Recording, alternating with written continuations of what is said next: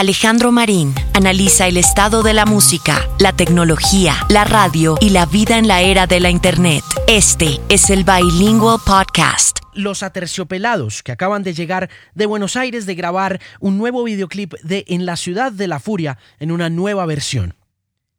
Héctor y Andrea repasan la historia de la llegada a esa famosa canción de Soda Stereo y en general a todo ese repertorio. ¿Dónde estaban musical y personalmente cuando conocieron a Soda?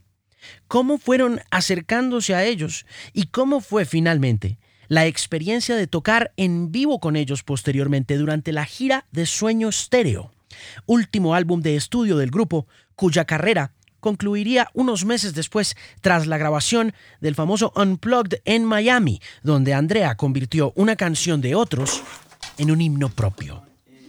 Mm. Este cuchiflice es suyo, vea. Es que hablo igualito a Jorge, ¿no? ¿A cuál Jorge? Jorge, nuestro, nuestro ingeniero. Ah, sí. En Manizalita. Jorge Corredor. Mm. Claro. Hombre. ¡Ja! ¡Qué María, hombre! Y eso pues que es que uno no. Ya eso de- de que somos paisanos y todo eso ya no se da porque uno ya es como tan de toda parte y de ninguna parte al mismo tiempo. Como que uno vive con, con la gente que es de Manizales, pero ya no siente uno como que son de Manizales, sino que como que son de acá. ¿No? Jorge es de acá. No. Pues, pero vea, vea. Hola, sí. Hola, hablando. Se le salió full. Yo estoy como destemplada, tengo frío. Hola, sí, ¿Cómo hablando. no? Y lo miramos a su merced. Claro. No, por allá nadie. No, no, no.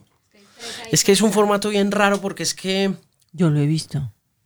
Sí, pero es un formato bien raro de, de, mm, como de explicar porque lo que hemos tratado de hacer es como conectar tres medios. Radio, digital y tele.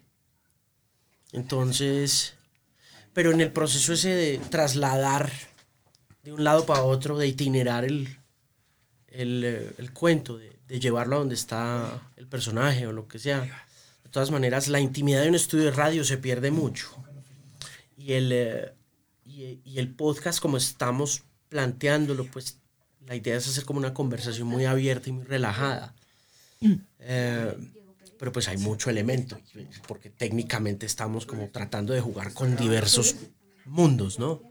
Con el mundo ese digital del on demand, donde vos vas a YouTube y lo ves, o lo puedes descargar en el celular y oírlo, o lo puedes ver en televisión, o lo puedes escuchar en la X. Entonces hay un montón de cosas pasando. Y conciliar esos mundos así como es- siempre es complicado. No es como una- no es un formato muy normal. ¿Han visto? ¿Cómo les ha ido? Bien. Yo lo, lo he visto en tele. es un programa chévere. Pues a mí me entretiene mucho conversar con la gente. Lo que pasa es que lo que le digo, yo creo que hoy en día eh, conversar con gente es muy complicado. No, no hay como... O sea, vivimos en una era en la que estamos todos pegados del celular. Entonces, y, las conversaciones supuestamente se trasladaron para allá. Y entre más ve uno pasar eso, más se da cuenta uno que el que conversar, se que conversar es un arte. ¿Sí me entiendes? Eso es un, o- es un oficio, pero se vuelve también un ejercicio medio artístico en el sentido de que eh, conseguir esa conexión en la conversación distanciarlo de lo que ha sido la entrevista durante mucho tiempo, como la puso, por ejemplo, Warhol. En estos días estaba leyendo a Warhol y que Warhol cogió la entrevista por allá en el 65 y la volvió una forma de arte. Entonces, era una cosa súper rara porque Warhol, Warhol, para Warhol la conversación era un arte desde el, desde el entrevistado y desde el entrevistador. Entonces, arrancó a andar con una grabadorcita. Y iba, iba para toda parte con una grabadorcita, iba con varios cuestionarios, iba con el cuestionario de Proust, o iba con un cuestionario de él, y ponía la grabadorcita ahí sobre la mesa y le daba recuerdo. Y ya eso le producía al personaje con el que estaba el interlocutor una reacción. Si estaba con Lou Reed, por ejemplo, Lou Reed se le echaba para atrás, se le volvía introspectivo, no dejaba de conversar o, o se convertía en un hombre súper agresivo. Lou Reed era bipolar y cualquier cosa significaba un gatillo para la bipolaridad de Reed. Entonces él se volvió un sujeto muy de estudio de, de, Warhol y las chicas esas, las Factory Girls que filmó durante tanto tiempo y ya después empezó a aceptar entrevistas. Él no daba entrevistas y cuando le dio por volver arte la entrevista, entonces empezó a darle entrevistas y, y, se dejó entrevistar por ahí 400 veces. Y, y, uno se pone a leer las entrevistas de Warhol y Warhol hay momentos de mucha lucidez del tipo y hay otros momentos en los que simplemente se dedica a decir no, sí, no sé.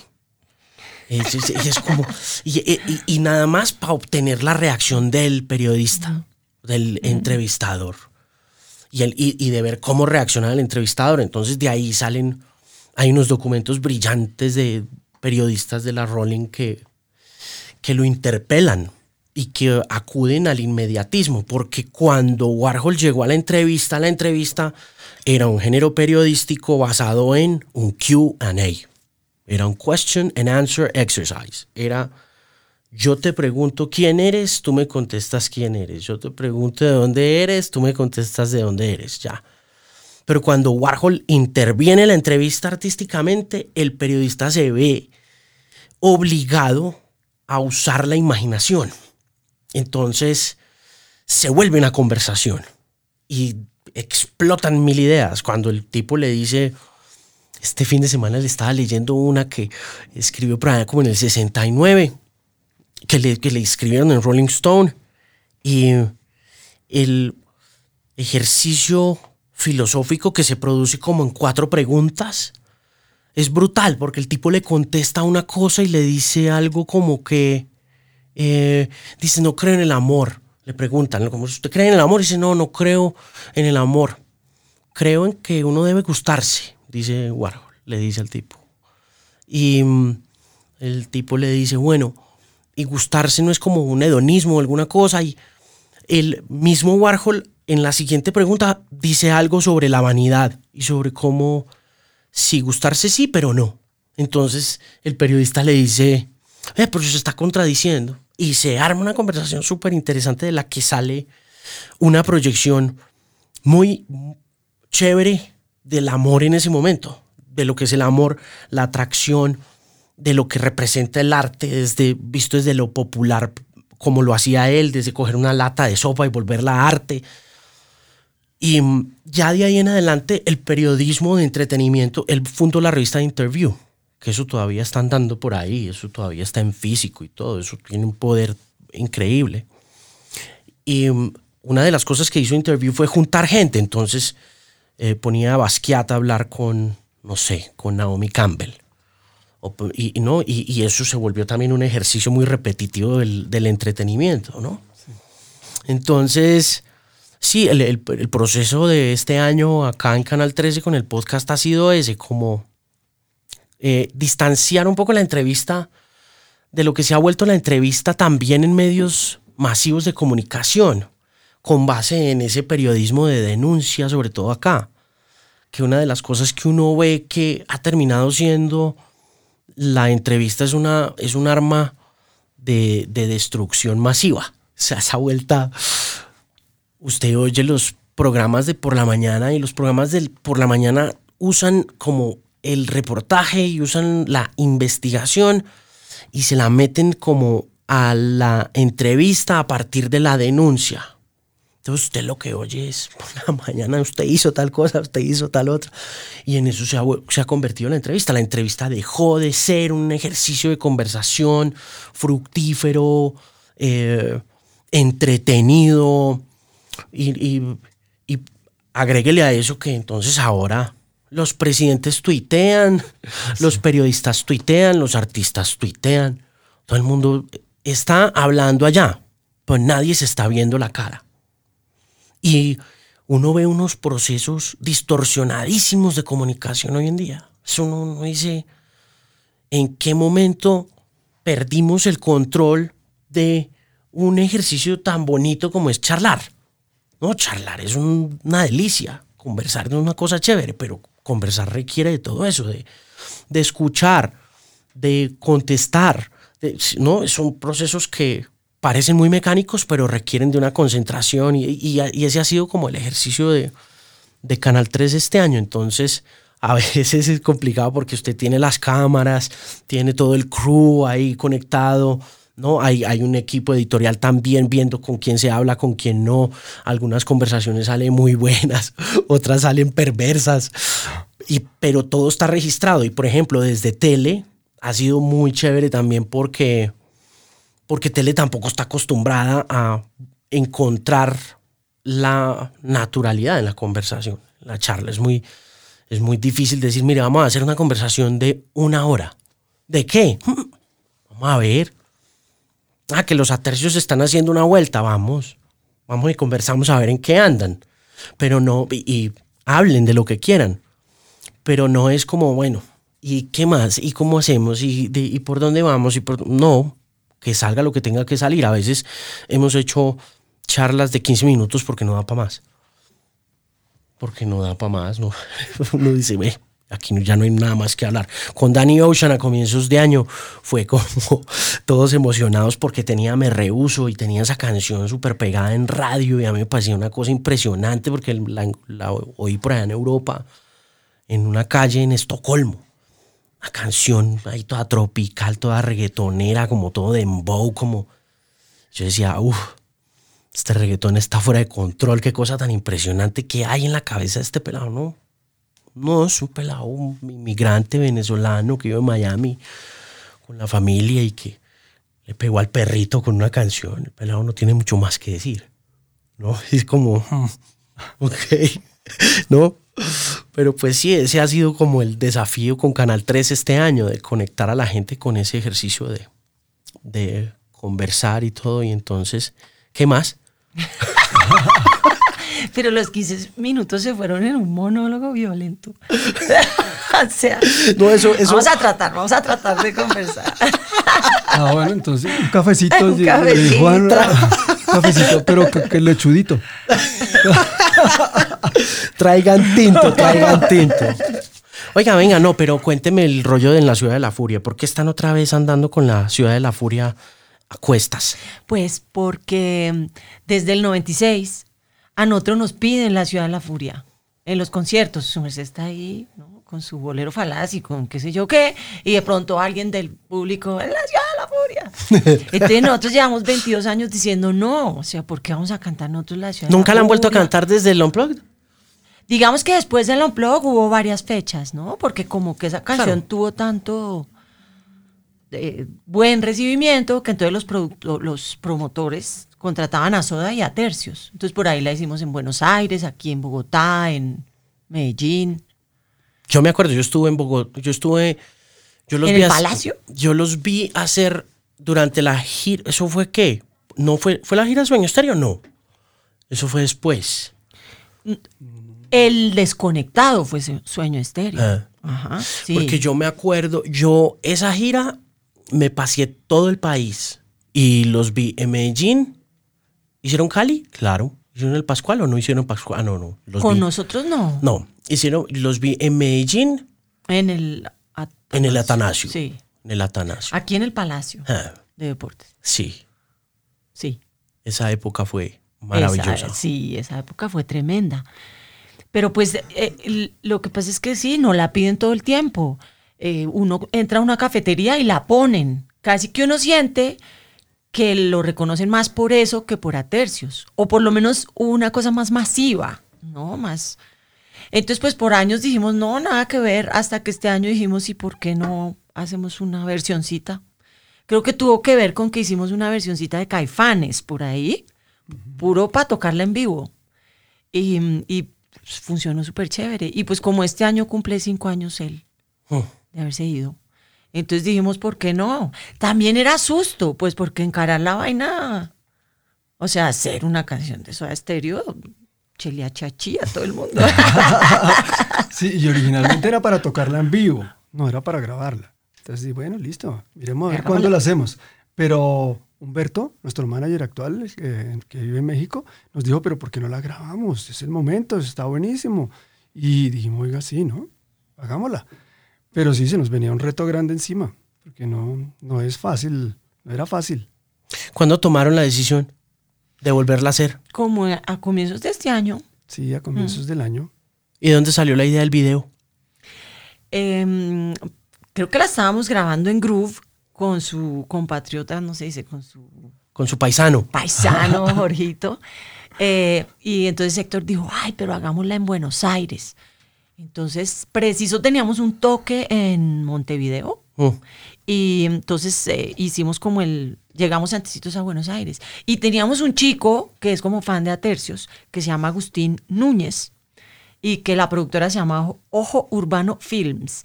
Y él le hizo un video a Conector. Sí, Y pues siempre que íbamos nos filmaba el toque y qué tales y decía, pero qué, ¿cuándo hacemos un video? Entonces dijimos, ah, pues Agustín.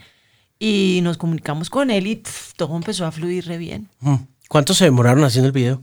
no, solamente estuvimos cuatro días en Buenos Aires. Ah. Tres noches de Tres noches realmente. Ah, Y nos tocó además el plan B, porque precisamente nos recibió la ciudad de la furia. Entonces íbamos a hacer tomas con dron y en la calle y todo esto, y nos estaba lloviendo, haciendo ventarrones y no pudimos. Tuvimos que ir a una fábrica, por eso hay unas, muchas tomas dentro de una fábrica, y lo del dron se tuvo que hacer después. Pero lo bueno es que Agustín le metió, pues él como que le mete mucha pasión a su trabajo y además es fan de Aterciopelados y se nota. Le metió todo el cariño. Sí, está muy bonito el video. Está chévere. Sí, les quedó muy bonito. Oiga, a usted no le pasan los años, ¿no? Sí me pasa. Pero es que en el video Como parece... decía las tejas a Hover, no le pasa los años ni la luz. no, sí me pasan, obvio que me pasan. ¿Qué le pasa? ¿Por qué dice que sí le pasan? Yo me refiero Yo es como me- el semblante físico, Pero ¿no? yo me veo en los videos, yo me veo en todo. Pues sí me pasan, digamos que, no sé, de pronto es que también uno, no sé, se hace colitas y se viste todavía como, Juvenil. ¿sabe? Porque como que la gente a cierta edad como que asume unos comportamientos que también lo colocan en esa edad, pues porque su merced también, si no se pusiera Rage Against the Machine y, ¿no? Con Porque- corbata y no sé qué, se vería uno más viejo. ¿Sí o qué? Pero a veces siento que me toca, ¿Qué? Que me va a tocar ponerme el- La corbata y la, la vaina. corbata y la vaina. Ah, me ha pasado... El blazer. ¿Por qué? El blazer. porque, porque pasa a veces que... que, mm, No lo toman en serio. Exacto. ¿En serio? Pero hay que ser rebelde, porque como así. O, o por la canción, que hay que abandonar con donaire las cosas de la juventud. Sí. un toque, Ah. yo creo. No, es que, es que a veces, yo a veces sí siento que eh, en estos días, por ejemplo, me dijeron, tiene que ir a la casa del embajador de tal lugar porque hicimos un negocio y toda la cosa. Entonces yo dije, bueno, listo, toca ponerse juicioso, toca ponerse la, la, la percha. ¿Ponerse ahí o qué? Que- gracias. Muy querida. Y, Y claro, Sensation. o sea, Sensation Pero así. causó furor con la percha. Causé furor con el traje y toda la Hablando de No. perchas, marica. Si ¿No vio el furor que yo causé con el traje eso de los Grammys? Sí. O sea, furor de todo tipo, porque también odio Cosas- irrefrenable, ¿no? Pero, pero, o sea, pero yo no me voy a disfrazar de, sí, de lo que todas se disfrazan. Ni pues, o sea, ni porque perdamos el negocito. Ve, ¿le pareció chévere lo de eh, la empelotada de Mon? De Mon Laferte. Yo no sé, es que yo soy cincuentona, ¿sí? Eh. O sea, yo, evidentemente yo crecí, digamos, eh, eh, hay que ser virgen hasta el matrimonio, ¿no? O sea, las de mi generación tenemos otro chip, o sea, uno se ha liberado de muchas cosas, pero hay otras de las que no. Y a mí me parece que no hace falta, ¿sí? O sea, si la chica no se empelota y lo hace, a mí, o sea, al 99% le funciona así como lo hizo. Pero a mí me parecería más elegante y más bonito sin la empelotada. Ja. Pero yo soy consciente que sí, que soy una vieja. una vieja reprimida, qué sé yo, tantas cosas. No, no pensaría uno. Vea. No pensaría uno. Toda No. punky. Toda Pues, punky ha sido pues, toda la vida. Pues Pero, sí, pero, pero- es que... Pero y entonces, ¿por qué salimos, puta, perdón. ¿por qué Ay. salimos sin ropa en el corazón en la mano? Con el corazón en la mano. No, pero teníamos unas cintitas. porque además, de hecho, yo por ahí salía así porque no tenía tetas. ¿Me explico? Porque igual de plana como ahora, entonces, pues, pff, pero a mostrar teta no hubiera salido. ¿Me explico? Claro, yo lo es entiendo. raro. Yo creo que yo soy también medio chino. Soy, soy un poquito chino. Sí, sí, sí. Entonces esa, esa cosa ahí, ay, no, no, me, no me cotiza. no. Y me parece que de alguna manera nos abrocha a todas las chicas. Me parece que se enmarca como demasiado bien en esta vaina patriarcal y no a cobrar. Ah. Eh, Todo eso como que me, me, me empieza a sacar. Pero es un poco contradictorio porque de todas maneras las tetas hoy en día sí son muy representativas un poco de las dos cosas, como de la liberación y, Sí, de, la, y de la opresión. Entonces, si una chica eh, muestra un pezón en Instagram, le bajan la foto. Ah, sí. Claro, eso Pero está... le suben los seguidores. Digamos que sí, yo sé que es contradictorio, todos lo somos, pero la cosa misma lo es, ¿me explico? Como que si yo, yo de verdad sintiera que es libertad y que es ¡ah!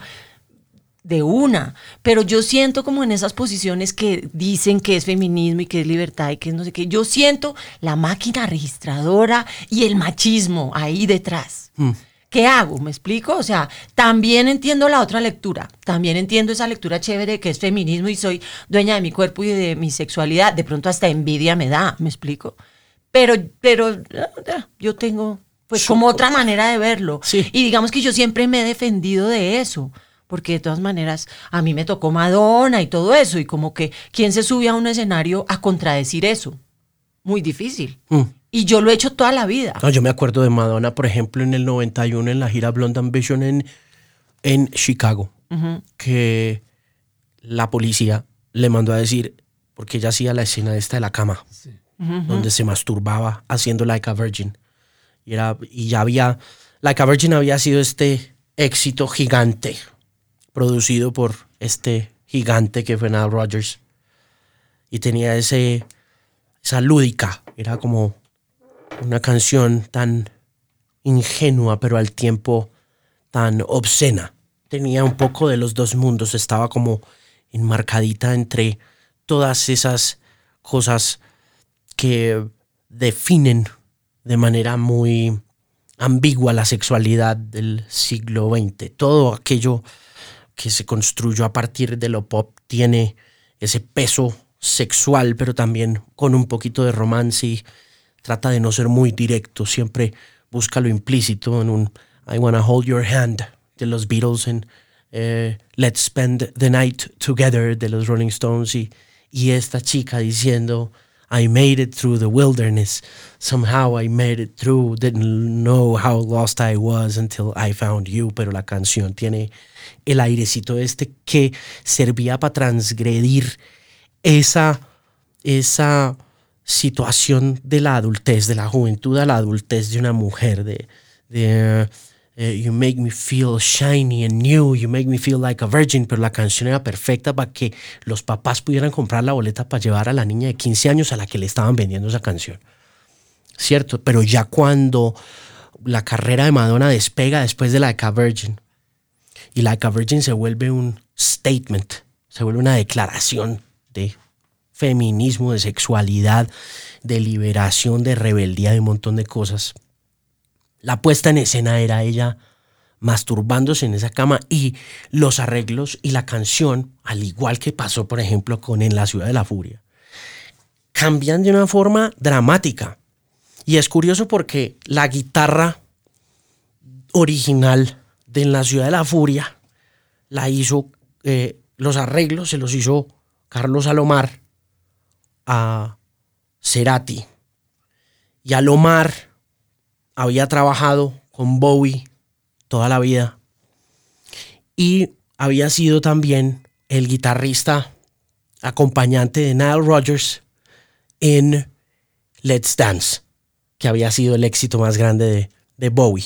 Y cuando uno oye, no solo en La Ciudad de la Furia, sino que oye eh, la cúpula, lo que sangra la cúpula, en general todo el doble vida, uno siente ahí el espíritu ese, eh, de ese pop rock chicludo al que Nile Rodgers le contribuyó y al que le ayudó tanto. Y en la ciudad de la furia se vuelve muy oscura, se vuelve muy dramática, se vuelve muy sensual en esos arreglos del Unplugged. O sea, le da la vuelta como volviendo y para cerrarle el cuento de lo de Madonna. Sí, sí, es que para cerrarle, sí, es que yo me, yo me le voy, yo me le voy. Sí, sí, veo, veo. Entonces, para cerrarle el cuento de lo de Madonna, le ponen un, un arreglo como marroquí. O sea, el- la canción cambia, pero completamente. La, la cambia radicalmente. Y eh, la chica se sube y dice, voy a hacer esta vuelta. Y cuando uno lo ve en el documental, en el documental del 91, en Truth or Dare, uno dice, wow, esto es impresionante. O sea, lo que pasa con esa canción es aterrador. Es, y es el punto de partida de Madonna, que, en el que ella deja de ser un pop symbol, un sex symbol, y se vuelve un- una activista. O sea, así. Se vuelve una activista. Y usando pues todo ese tema de sexualidad y todo ese tema, lo cual me trae a preguntarle, porque una de las cosas, ahora que hablamos de Mon y de todo eso que pasó en los Grammy, una de las cosas que nos pasó, y yo también se lo había dicho a usted, eh, usted se nos volvió un sex symbol cuando hizo en la Ciudad de la Furia. Vea.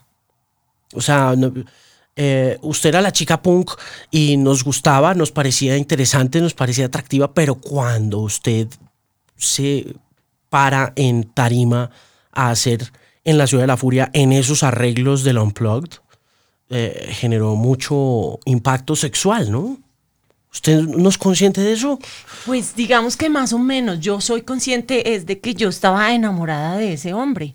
Era mi amor platónico, era mi artista favorito, o sea, esto era para mí una cosa increíble. Y creo que eso es lo que se siente, porque era muy platónico. O sea, no era como que, ay, papito, no, era como que, juepucha, yo aquí estoy como en el centro del cosmos, al lado del el dios de la canción. O sea, era, era muy inocente también, era muy lindo. Yo me vi en estos días porque yo no la vi por años. Y yo entro así como toda encogidita, muerta de la pena. Y, en la, y como en la mitad de la canción, ¡guau! como se me sale esa fiera que, que tengo. Pero nunca fue esa la intención. Yo creo que se siente es otra cosa. Se siente es como una admiración y un amor así desbordado, súper lindos. Hmm. ¿Cómo llegaron a ese arreglo? Al 2019. No, todavía Ah, no, A ese. al 96. Sí. Pues ellos, ¿no? Yo creo que lo que estábamos hablando era que trip hop a la lata estaba, ¿no? Y lounge. Eso era como lo que estaba más de moda. Hmm. Y entonces, así, así me imagino que él llegó, no lo sé. Porque sí, a, a mí al principio siempre me sonó como una canción. A mí me parecía eh, que el approach que había hecho Gustavo en el Unplugged había sido como, como blusero. Sobre todo por, al- pues obvio por el- la forma como, como se desenrolla en la ciudad de la furia y cómo se distancia por completo de la grabación original, Original. del 87, que era una grabación super new wave, super rock pop, super Nile Rodgers, super chic. Tenía esa guitarrita así como rapidita. Y de repente bajan las revoluciones y ambas son oscuras, ambas son versiones muy oscuras, pero es que esta tenía como esa cadencia de la guitarra desde el principio. Yo decía, wow, aquí... ¿no? Sí, pero, no, mm, pero es que sí era la época del, del trip hop, de Portishead, de Massive Attack. Sí era toda esa época. Y él, tú sabes que, que Gustavo se movía también con las tendencias y las adaptaba muy bien a su estilo. Entonces yo creo que esa versión era, porque todas las del disco en realidad tienen cierta inclinación hacia el trip hop. Las de... Pues como, como esas versiones así más, más relajadas. Claro, yo, y lo digo es por el cierre. Hay una canción en ese Unplugged que no está grabada en disco, que, no, que, que nunca salió en el prensaje, que es eh, de Vox Day, que se llama Génesis. Y, mm, ¿Cómo? y Génesis era de un grupo, de, de este grupo Vox Day, de un disco que se llamaba La Biblia. Y en ese disco, y era como un recuento, era un repaso rockero sesentero, un disco súper progresivo argentino, de, que contaba pues la historia como la narraban las escrituras. Y, y yo creo que pues están esos dos momentos, en mi caso como oyente y como fan eh, de, de Gustavo, en los que lo ve uno en su mejor momento como guitarrista. Es un, un nivel de destreza, de técnica y de talento desbordantes. Cuando y de hecho, hace poquito los Black Keys hicieron un disco, hace como 3, 4 años hicieron un disco que tienen un solo que, uno, que está calcado del solo que hizo Gustavo Cerati en, en Genesis. Volvemos a ese tema. Y pues esos solos son muy bluseros, ¿no? Entonces sí, claro, había mucho trip up en el sueño, en el sueño estéreo. En el sueño estéreo uno oye un montón de secuencias y todo. Yo lo hablaba con Toy y, Toy Selecta me decía a mí que una de las cosas que le llamaba mucho la atención de, Gustavo era esa adaptación, esa forma de, de, de acercarse como a la tecnología y de cómo, por ejemplo, cogía una máquina MPC 60 y la cogía como un niño chiquito, o sea, y le sacaba absolutamente de todo, que eso los, los conectó mucho. ¿Usted qué le aprendió a, Gustavo? Bueno, cuando, cuando yo empecé a oír a Soda Stereo, pues no me interesaba mucho porque yo estaba en ese momento metido en la pestilencia. Estaba, estaba oyendo mucho pong español y dedicado a, a tocar con la pestilencia. Pero ya fue años después cuando ya vi el, el tamaño de, del grupo Soda Stereo, lo que significaba para Latinoamérica, y empecé a oírlo ya con más seriedad. Recuerdo que incluso cuando compramos un, el primer CD en mi casa, que lo trajo mi mamá de San Andrés, eh, parece que le dieron un disco y era el disco Signos. y entonces ahí fue que empecé como a oírlo y digo, oiga, esto está muy bueno, porque Claro, a mí no me interesaba mucho el pop, pero, pero ya, ya había como abierto un poquito más ahí las antenas. Entonces empecé a oír a, a Soda Stereo discos realmente, wow, es que estos son, son, son muy buenos. Sí. Y suenan como los, como los Oye, usted... Y, entonces, pues ya después vino todo lo que pasó y no, pues aprendimos muchísimas cosas. Pues ver un grupo tan profesional y nosotros un grupo que era, pues que ya era muy conocido, pero que venía de una escena inexistente, que no, no teníamos experiencia en escenarios grandes, en giras, en todo esto, y, y, estar acompañándolos a ellos, pues aprendimos desde, desde qué maletas usar para llevar al aeropuerto, hasta qué calles visitar en las ciudades de Estados Unidos. Donde vendían ropa cool. Donde vendían ropa cool. sí, todo, todo. Aprendimos Porque muchas cosas. nos decía, ¿no? Aquí en Chicago tienen que ir a la Belmont. Eso, eso fue en los noventas, ya la Belmont no. Pero él, claro, él era fashion así, total. Sí, ese tenía tenía su look. Sí, se tenía, y siempre, sí, siempre, y siempre cambiaba, ¿no? es muy chistoso. Recuerda que y nos dijo, vayan a la Belmont. Listo, listo, vamos a ir donde es Y llegamos allá y nos lo encontramos. Ah, sí, estaba como con 20 ganchos. con muchos ganchos y tenía los ganchos como colgados así como, claro, en las giras siempre nos toque rápido. Tenemos una hora, vamos. Y, y él tenía tanta experiencia que ya se colgaba los ganchos como para hacerlo todo en bombas y eso le aprendimos también. Sí. ¿Usted cómo llegó a Soda?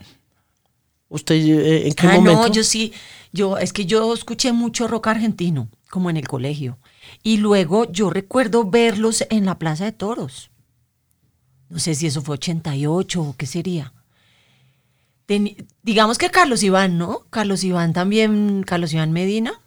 Eh, ¿Teclista? Carlos Vives, sí. Él es el teclista de Carlos Vives. Pero yo estudié con él. Él estudiaba diseño textil y yo estudiaba arte. éramos de los Andes. Y él y, escuchábamos música juntos. Entonces él me llevaba Spinetta y él me llevaba Soda y él me llevaba. Teníamos otro amigo que por allá, Juan Carlos Baglietto y Sui Generis y no sé, mucho rock argentino. Y, pero verlos, yo creo que eso, esos fueron tal vez uno de los primeros conciertos que yo vi. Mm.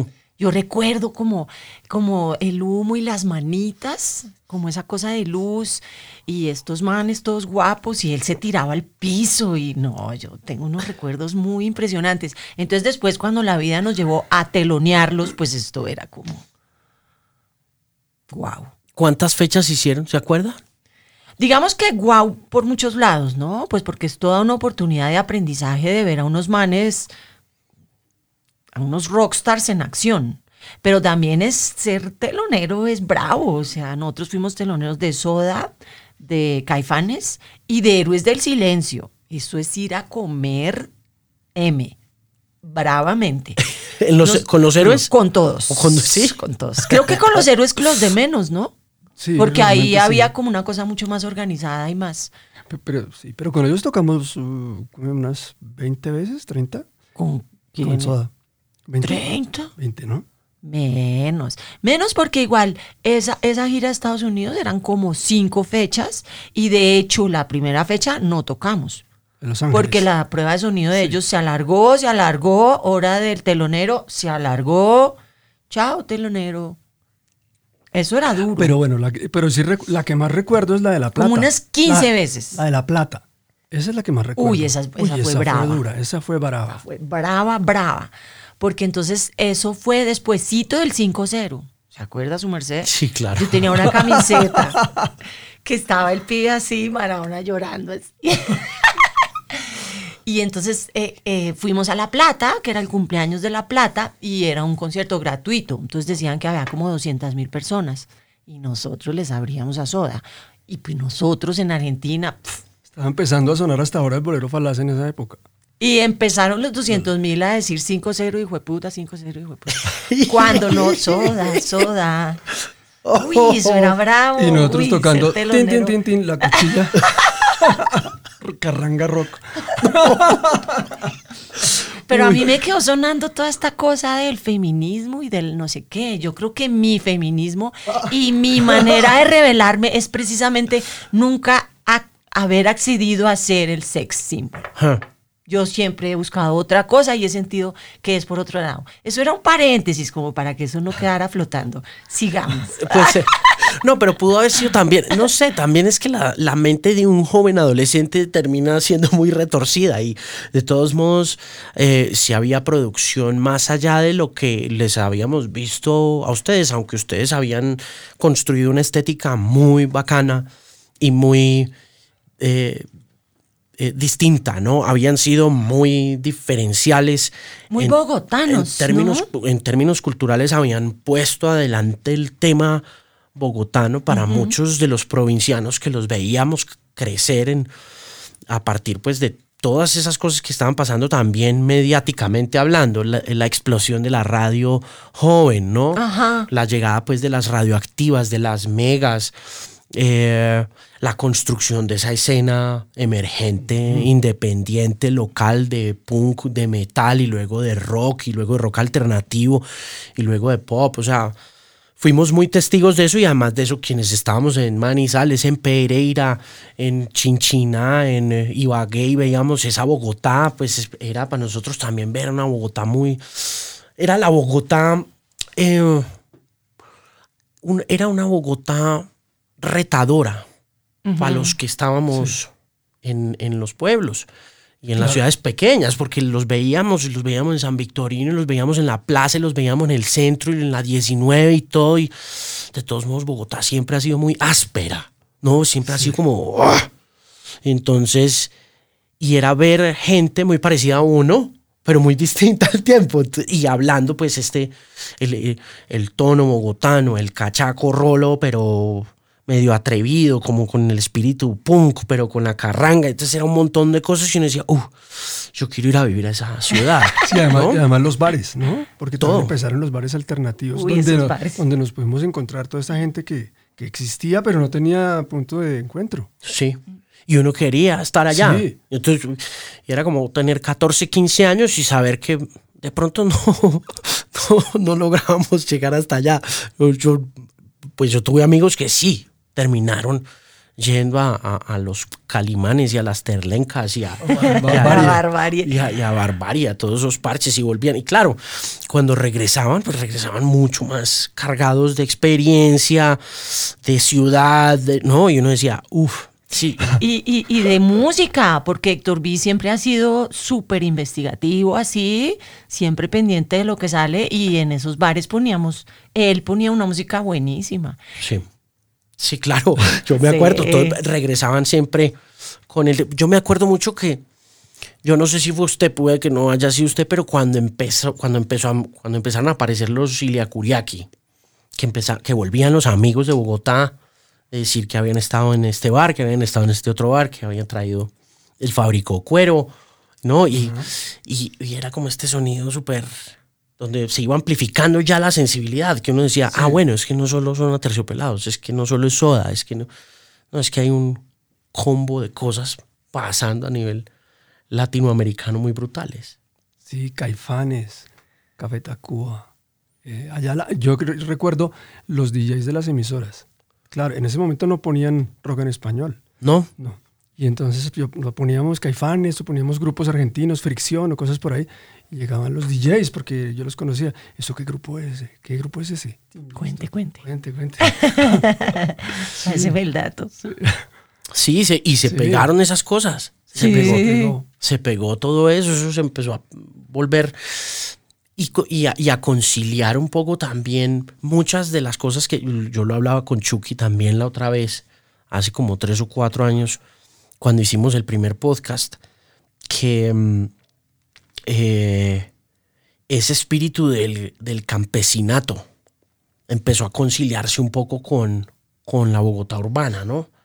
el espíritu coloquial, aldeano, la- las ciertas formas de hablar, eh, el sumercé, eh, todas esas cosas que durante mucho tiempo habían sido motivo de vergüenza, terminaron siendo normalizadas y justificadas en, en- en el gusto y en la cultura popular. Usar la cuchilla, por ejemplo, de las hermanitas Calle, que era una vuelta que en mi época, en, en el viejo... Mal visto. Uh, en el viejo Caldas, esa vaina, eso era... Qué eh, feo. Eso era fonda y eso era copera y eso era... Eso era una vuelta jodida, ¿no? Y, y darle... Yo me acuerdo que, que el doctor Rock por allá escribió pestes de nosotros con la cuchilla, o sea, se jalaban las mechas. Pero yo creo que eso es lo que, lo que es aterciopelados y eso es lo que es bueno, que fueron como el... Fue, sigue siendo, el encuentro de dos mundos muy distintos, pero muy abiertos y muy dispuestos a, como a ser naturales también, ¿no? Como a no impostar o tan, sino que ser lo que uno era, como que esa era la clave de la cosa. Primero qué es lo que somos y después, bueno, esto es lo que somos. Ajá. Sí. Y, y se parece mucho a lo que pasó también en momentos muy cruciales del desarrollo de la cultura popular gringa. Yo en estos días estaba leyendo, por ejemplo, un cuento de un señor que tenía un sello discográfico en Nueva York en 1918, 1920, cuando apenas estaban haciendo el disco, apenas estaban construyendo el disco porque antes la música se traficaba y se vendía a punta de partitura. Eso era pura notación, era lo que vendían. Lo que vendían era el papelito. Entonces se iban para Broadway y le decían al, al dueño de la obra, vea, tengo esta canción, ¿qué le parece? Para que la cante su actriz principal. Entonces el tipo le decía, listo, le doy tanta plata por la partitura y le doy el tanto por ciento de la boletería de lo que funcione. Si la obra despega y la canción funciona, pues yo le doy una platica. Y si la, si la actriz cogía la canción y la canción se popularizaba, entonces la obra se repetía en diferentes lugares en Broadway y se iba bajando por ahí para Connecticut y bajaba de ahí para Cincinnati y bajaba de ahí para la Florida y, y así se hacían el billete los compositores y, y también los intérpretes. Pero ya cuando empezó a llegar el disco, eh, y empezó a popularizarse y empezó como otra vez a sacudirse todo ese eh, tema de, la plata. Eh, este señor tenía un sello discográfico que firmaba cosas que se podían grabar en Estados Unidos, pero que venían de Europa Oriental, porque el tipo era polaco. Y en esa época, la cultura pop, como apenas estaba empezando, estaba compuesta de las canciones que funcionaban en Broadway y las canciones de música popular que los inmigrantes se habían traído de allá, de Escocia, de em, Italia. eh, Italia, de, de Inglaterra, de eh, eh, Ucrania, de, eh, de Albania, de todos esos, de Polonia. Entonces, este señor tenía su sellito y el sellito, pues el hombre no quería competir con, con, con Broadway, pues porque Broadway era como la creme de la creme y ellos tenían su, su, sus actores, sus actrices firmados con unos sellos y tenían sus compositores y los compositores ponían una canción ahí, el actor salía, la cantaba y la canción se pegaba de inmediato y se podían vender los discos. Así funcionaba. Entonces este señor tenía el sello discográfico donde compraba sus cancioncitas de folclore, se iba para Europa, hacía paseos en Europa y llegaba y le entregaba a dos o tres cantantes que contrataba que le cantaran tal cancioncita en polaco, que le cantaran tal cancioncita en rumano. Y ya, y él hacía su billetico de esa forma. Hasta que llegó un señor que se llamaba Ralph Peer, que había sido eh, muy curioso en ese tema de cultura popular desde que el papá tenía una tienda por allá en Kansas en 1916 y se había metido en los discos ese señor Peer, que eh, empezó a decirle al hombre, está bien que sigamos haciendo esto, pero miremos cómo nos metemos en el otro negocio, en ese negocio de que, que, pues genera más ventas porque está pues en las ciudades grandes, en Nueva York, donde estaban ellos basados. Ahí se genera todo el tema, toda la plata, todas las ventas.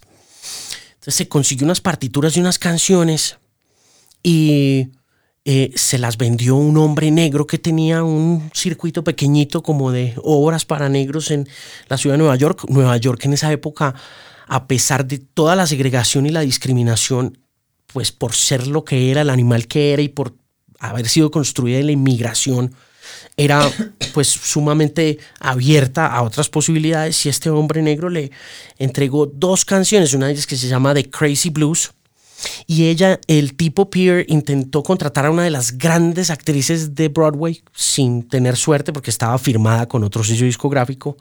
Entonces este hombre negro le dijo, no, pero yo tengo una cantante que le puede servir. Se llama Mamie Smith. Y usted puede grabar con la orquesta que quiera. Grabaron con la orquesta. La orquesta no entendía mucho lo que estaba pasando. La canción se llamaba Crazy Blues. Grabaron la canción prensaron como 200 discos, se vendieron los 200 discos en una semana, tuvieron que prensar, 500 y como en tres semanas vendieron como 500 mil discos en 1921. Y la, y la crítica era, pero miedosa con esa canción. O sea, usted va y busca en las hemerotecas y va y busca en eh, las bibliotecas públicas de Estados Unidos las reseñas culturales que se hicieron sobre The Crazy Blues, que era una canción folclórica negra del sur de Estados Unidos, hecha por negros y por lo tanto ya satanizada por su origen y por el color de la piel que generaba eh, esa sensibilidad. Y lo más decente que alcanzan a decir de esa canción, como seguro el doctor Rock lo dijo en algún momento, era horrenda. Decía horrendous. Y, así tiene un poquito como el espíritu, la cultura popular, ¿no? Como que siempre es mal visto. el mestizaje siempre es muy mal visto. El cruce de cosas siempre es muy mal visto. Y es, pero se salieron con la suya, ¿no? Sí. La lograron. Acabamos. La lograron, hicieron un buen trabajo, pero volviendo a en la ciudad de la furia, eh, y hablando de la naturaleza de esa canción, también siento, ¿sabe qué? Que esa canción, eh, como que hay canciones que hace un artista y que otro se queda con ella, ¿no? Como, por ejemplo, eh, eh, Rubén Blades este fin de semana aquí me dio mucha risa porque tipo salió y, y dijo que iba a cantar una canción que le había escrito a Willy Colón para grabar en un disco que creo que era el malo. Y que Willy Colón le dijo, no, no, no grabemos esa canción, démosela a Héctor. Y que esta es una canción, empezó a decir, esta es una canción sobre cómo nos sentimos los artistas cuando subimos una tarima. Y esta canción la escribí yo en tal año. Y yo la iba a cantar, pero Willy me pidió que se la diera a Héctor y Héctor se quedó con esa canción, pero igual, pues como Héctor no está acá, entonces la voy a cantar para ustedes, se llama El Cantante. Había mucha gente en, en el público que no tenía ni idea que el cantante de Héctor Lavoe es de Rubén Blades. Y matan y comen del muerto, como dicen en mi pueblo, que esa canción es de Héctor Lavoe. Como Baracunatana, Como ¿no? Sí. Que todos piensan que es de Lisandro Mesa. Y no. ¿Es de quién? Es de Don Leonidas Plaza. Pero además en esa época era peor todavía porque creo que ni ponían el crédito, no sé, eran bastante... Pero hay mucha gente que piensa que es de aterciopelados también. Ah, Pasa, pasa. Vuelvo y le digo, like, Pero ¿y pe- a- dónde? ¿A, ¿A que piensan que la ciudad de la furia es mía? o qué? no, a Ah. que, a que más allá, a que más allá, no, no, puede que no piensen que sea de usted, pero sí siento que se volvió suya. Ah, de algún... Sí, yo siento un, Es algo como de el- derecho sobre ella. Yo le pongo un ejemplo, o le pongo otro ejemplo. Cuando Nine Inch Nails hizo Hurt en el 94, para cerrar el disco, el Downward Spiral, esa es una canción que los que teníamos 18 años en el 94 la recordamos en su plenitud, es decir, dentro de todo lo que es de Downward Spiral de Nine Inch Nails, el disco completo, uno, se mamaba todo ese disco. Uno se sentaba y se oía ese disco y se lo aprendía todo y uno, uno quería entender hasta por qué, eh, el color de la portada, uno quería entender todo. Y ya después cogió Johnny Cash esa canción. Y cuando cogió Johnny Cash esa canción que se la produjo Rick Rubin y le hace el video a este señor Romanek eh, y la vuelve uno a ver sacada de su contexto conceptual dentro del álbum, sacada de su eh, contexto visual y metida dentro de un contexto visual completamente distinto que es em, este señor llegando al final de sus días. El video de Hurt de, de Johnny Cash es el viejo en su casa a sus 83 años de edad, eh, reumático, eh, ya muy venido a menos, pero aún con esa voz inconfundible y grave y gruesa, eh, cogiendo el espíritu de esa canción que había hecho un tipo de 30 años en 1994 y es el repaso por su vida, su relación con su esposa, eh, los momentos buenos, los momentos malos. Y es un video para ponerse a llorar. Y, es una, y esa canción es de ese señor. O sea, uno puede volver a Nine Inch Nails y puede volver a Hurt. Y puede encontrar ahí, pero encuentra también un significado aún más profundo, de la misma manera que usted lo hizo para nosotros con En la Ciudad de la Furia. Que eh, sí, no, había.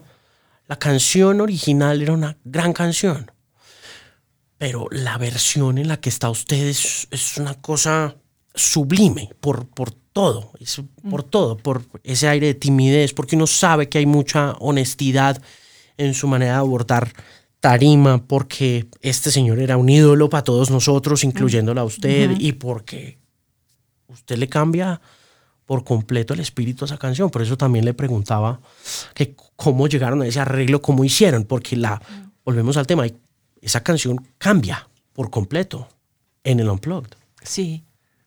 Pues eh, eh, estaba la del 88 y la del Unplug y la cosa fue como buscar una cosa medio intermedia, porque así tan lenta como que no íbamos a sostenerla, entonces empezamos a buscar tempos y tonos y luego base rítmica. No sé, la hicimos tantas y tantas veces hasta que ya como que sintiéramos listo. Así es que la podemos cantar. Hmm. Tiene también como de como de Sí, como de apropiársela, como de buscar el lugar exacto donde uno ya se sienta capaz de interpretarla. Y ahora, en esta nueva versión, Sí. ¿cómo escogieron el rumbo? Así, así es que le digo. Así es que lo escogimos, porque la otra la hizo Cerati y me, me invitó, ¿no? Yo no supe nada del proceso, yo no supe nada de eso. Em, fue en esta que teníamos esa referencia, pero que es como tan lenta y que tiene todo el sentido, es porque él está ahí y creo que nos fuimos acercando más a la otra, ¿no? ¿A qué te suena? Pues digamos la, la, canción como la nueva, la de Terciopelados. Em, no, es algo que sienta que hayan hecho antes. Creo que eh, la primera referencia que hicieron al comienzo de la charla sobre el cyberpunk, pues como que es inmediato. Ahí conecta uno, uno, entiende, ¿no? Em, la, la siento un poco más eh, electrónica, ¿no? Es- Sí. Jala como más para ese espíritu electrónico, pero sigue de alguna manera, en mi opinión, capturando un momento muy especial de la historia que yo creo que es que son los finales de los 90, ¿no? Es un poco, se queda un poquito como en esa, en esa tensión de premilenio, en todo lo que ya también veníamos hablando. Siento un poco de, de nostalgia, ¿no? E- Ella produce nostalgia de por sí, pues también es por la, la edad de uno y todo. ya porque uno está muy cucho. sí, Pero, pero no, eh, eh, eh, es un poco eso. Y, y la otra cosa es que em, no la puedo desconectar ya de lo audiovisual. Es decir, hay un referente audiovisual que la, la destaca mucho de, de las otras dos versiones en el sentido de que, por ejemplo, esas tomas del obelisco, eh, un poco las figuras que hacen, los vestuarios, eh, habría, sería muy interesante ver eso ubicado en el plano pasado de Gustavo Cerati de Soda Stereo cuando filmaron el video, ¿no? Entonces se, se devuelve uno como dice, uff, esta referencia actual audiovisual eh, le hace mucha justicia a una canción que en su momento fue grande y el video también era chévere y llamativo y todo ese rollo, pero pues obvio este es mucho mejor. Sí, yo creo que realmente él, también interpretó la música, ¿no? El director Agustín Núñez. Él interpretó y el sonido creo que sí, porque es un sonido futurista, pero como retro, como, como nostálgico, como dos milero, pero futurista. Y, creo que la base rítmica es eso, ¿no? Es como un- una mezcla de muchos géneros, pero como está en electrónica, como que se, se, se, ocultan. Pero todo surge porque nosotros estuvimos en un festival en México, en el Estado de México, y, cuando vimos habían muchos grupos que tocaban boogie rock, y la gente se sabía todas las canciones y era pues así furor, furor. Y pues me impresionó mucho porque yo oía, eh, yo oía mucho boogie rock en los setenta y picos, y, y dije, wow, qué chévere. Y vea como pues, la gente, los jóvenes, los pelados oyendo eso ahora. Y es, esta canción, la base es boogie rock, sino que como es electrónica, entonces ahí como que se, se, se, se mezcla y se oculta, pero es un poco de, de sí, como de rock de los 70s, eh, con electrónica, como con un sonido así retro, pero futurista. Y Agustín lo interpretó muy bien y las imágenes lo que hacen es plasmar lo que él vio en la música. Mm.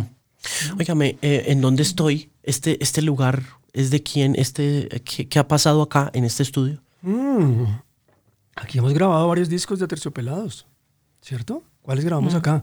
Este, aquí grabamos ¿Río? Oye, Río, Oye, el primer disco de Andrea Echeverry También. y los de Connector, los dos de También. Connector. Sí, Sí. aquí, aquí no, esto, esto ya, no, ya no está funcionando, aquí vivía yo, Ah. aquí vivía como unos 10 años. Ah, pero esto ya no opera. Opera como oficina de Terciopelados ahora. Ok, ok. Vea, y para cerrar el cuento de los Grammy, ¿cómo, cómo ven los Grammy?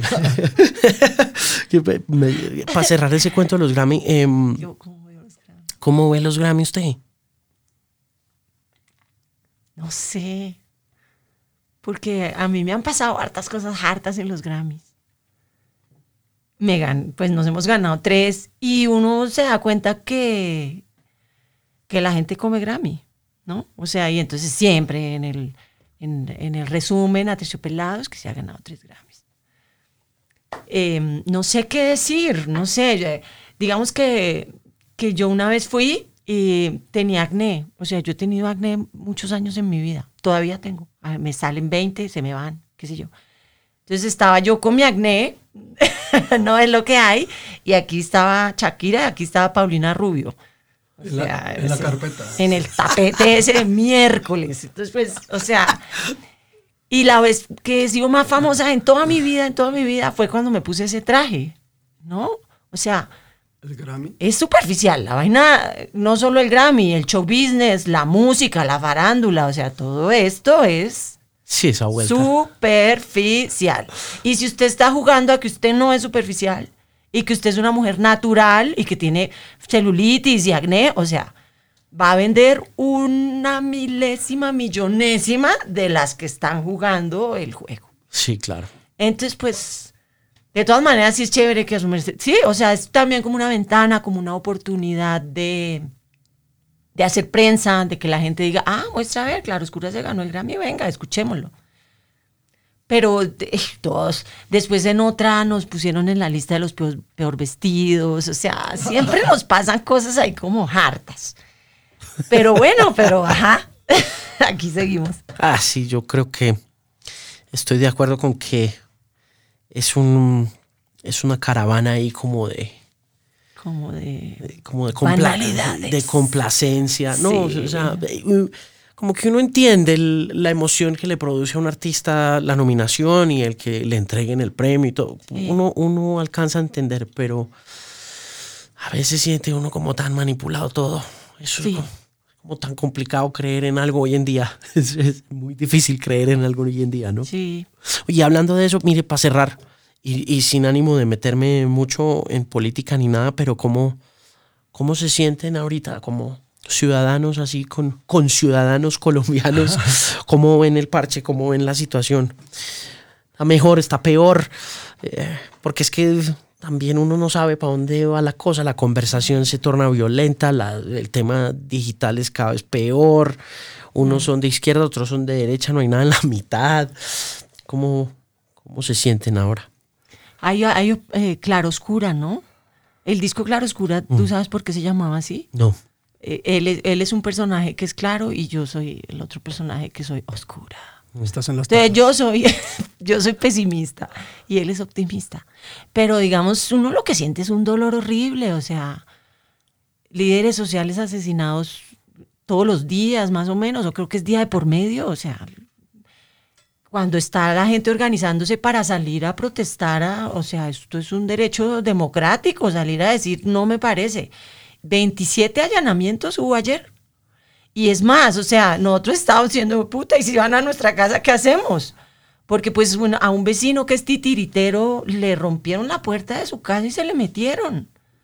O sea, lo que uno siente es dolor y miedo también, le meten a uno miedo. Mm. Y, pero además uno siente como que ahora todo funciona es para que esos, creo que son 25 o no sé cuántos multimillonarios del mundo tienen el 90% de la riqueza del mundo. Como que esa es la dinámica. Y el resto, Jodidos. y o sea, a robarse lo que pueden. Y esa gente del poder es Es muy miedosa. Es una cosa que uno dice, pero. Y pues ese es el ejemplo, ¿no? Entonces, ¿por qué alguien no se va a robar un celular? Si todos esos manes se roban toda la plata. O también- Ay, me acaloré, me dio como. No, pero relájese. No, no, no, relájese. La idea Sí, no, sí, es, no es terminar en, en, un- en mala nota. La, No, no, no. Héctor Vicente, di algo positivo, por favor. No, ve, realmente es un reflejo de lo que está pasando en todo el mundo. Esto no es Colombia nomás, ¿no? Yo creo que se, se vino abajo. Este fin de semana salió el eh, artículo de este señor Stiglitz en el país, que es muy chévere y que hace tres semanas había salido en un think tank, en uno de estos centros de esos del pensamiento moderno por allá en Alemania, que pues tienden a ser muy teóricos, pero en muchas ocasiones cuando uno lo ve desde esa perspectiva, desde la economía, desde la macroeconomía, la microeconomía y todos esos rollos, uno dice, "Hmm, tienen razón ese editorial de Stiglitz este fin de semana de la muerte del neoliberalismo es poderoso. Porque, Es que se tiene que morir. porque enmarca, enmarca bien el fracaso del sistema a favor de unos pocos. Finalmente el problema que, has- que, que se originó pues en esas economías tacherianas y reganistas de los 80 donde eh, se le perdonaba al rico el impuesto que porque ese iba a generar más trabajo y finalmente terminó con que no. Stiglitz lo dice muy bien y dice, "No, el pro- aquí el, pro- el problema es que ese sistema fracasó. Ahí no hay nada que hacer. Y por ahí derecho el sistema político, porque es que Todo. entonces, entonces vamos a decir que no, no funcionó uno, entonces vámonos con el otro, no, no funcionó No, no, ninguno. nada, no funcionan. No, no funcionan para el, nada. el de Trainspotting, el autor de Trainspotting, eh, hablábamos con él el año pasado y, y- y- él me decía, "Est- esto se acabó, el socialismo falló, el capitalismo falló, aquí solo queda la anarquía, man. No, pero yo- ¿sí? Y yo le decía, ¿y cómo? Explíqueme. Y me decía, mire, hace poquito, él es de, él es escocés. Irving Welsh es escocés, es de, es- de, de Edimburgo. Y me decía, yo hace poquito volví a Edimburgo. Welsh vive en Miami hace mucho tiempo. Después del éxito de Trainspotting, él se fue a vivir a Estados Unidos. Y me decía, yo vine a Edimburgo, volví a Edimburgo hace seis meses hay cada vez más gente en la calle y hay cada vez más centros comerciales vacíos. Y usted ve a Amazon quedándose con el negocio del- de la venta y la compra al detal. Entonces, cada vez más va usted a ver en las grandes ciudades edificios más vacíos y más ocupados por aquellas personas que se han quedado sin trabajo a partir de ese modelo de negocio neoliberal, porque ya no se necesita las gran, la gran superficie, no la necesita el gran empresario, porque lo tiene todo en la nube. Entonces, ¿quién se va a quedar con eso? El personaje que vive en la calle, el que se quedó sin la pensión, sin la salud, el que se quedó sin nada. ¿Y qué va a terminar pasando? Que esos ciudadanos se van a tomar el mundo, se lo van a tomar y uno lo está viendo. Puede que, me decía, puede que yo me muera y no haya pasado. Pero 50, 70 años no son nada, Marín. Y en 50, 70 años, hermano, eso es lo que va a haber. Sí, tiene mucho sentido. Di algo Pues yo- positivo. yo- pues yo- nos despedimos. Pues yo soy, yo soy futurista. ¿no? Sí. Entonces yo tengo fe en el futuro, tengo fe en la tecnología. Véalo tan divino. Es delicioso tener a alguien positivo y chévere al lado. Es Y importantísimo. calmado. Sí. Eh, porque yo creo que la solución son las inteligencias artificiales. Porque si, si- si las inteligencias artificiales fueron las que, con base en estadísticas, eh, en ciencia, fueron las que decidieran qué es lo mejor para las sociedades, para las ciudades, para los países, no estaríamos dependiendo del ego de las personas, de los movimientos políticos y todo lo que estamos viendo, de los caudillos y los movimientos políticos, sino que todo estaría pues en, en pos de algo que, que tiene sus ciencias, sus estadísticas y sus números. ¿no? Sa- En, en Tokio, ¿sabes? No? Que se, se presentó un, un- para alcalde una inteligencia artificial y quedó tercero. Uf. Entonces Vamos, eso vamos. también, eso también, ya pronto. Pero también por en ahí es- va a ser la vaina. Pues también estos días en Tokio estaba viendo yo, por ejemplo, el metro al mediodía. Es imposible el metro. No, Es imposible el metro. La, la gente no cabe en el metro en Tokio. Y uno mira para allá y dice que los japoneses y que la organización, ¿cuál organización? Todos estamos en el mismo Ay, despelote. ay. Vea, por último, y para cerrarles y agradecerles todo el tiempo y el tinto y el espacio y los Grammy lindos acá y todo, decirles que hay una última cosa que me parece que hemos terminado eh, traduciendo muy fielmente en la ciudad de la furia y es también que yo no sé en qué momento eh, Buenos Aires se veía tan susceptible para Gustavo, pero en algún momento en ese proceso de estos últimos 23 años, Bogotá se nos ha vuelto también una ciudad de la furia. Sí, muy susceptible. Uf, muy susceptible. Sí, Y- Ya no hay fábulas. Y ya no hay fábulas. Oiga, muchas gracias. ¿A usted? bueno, gracias. Chévere.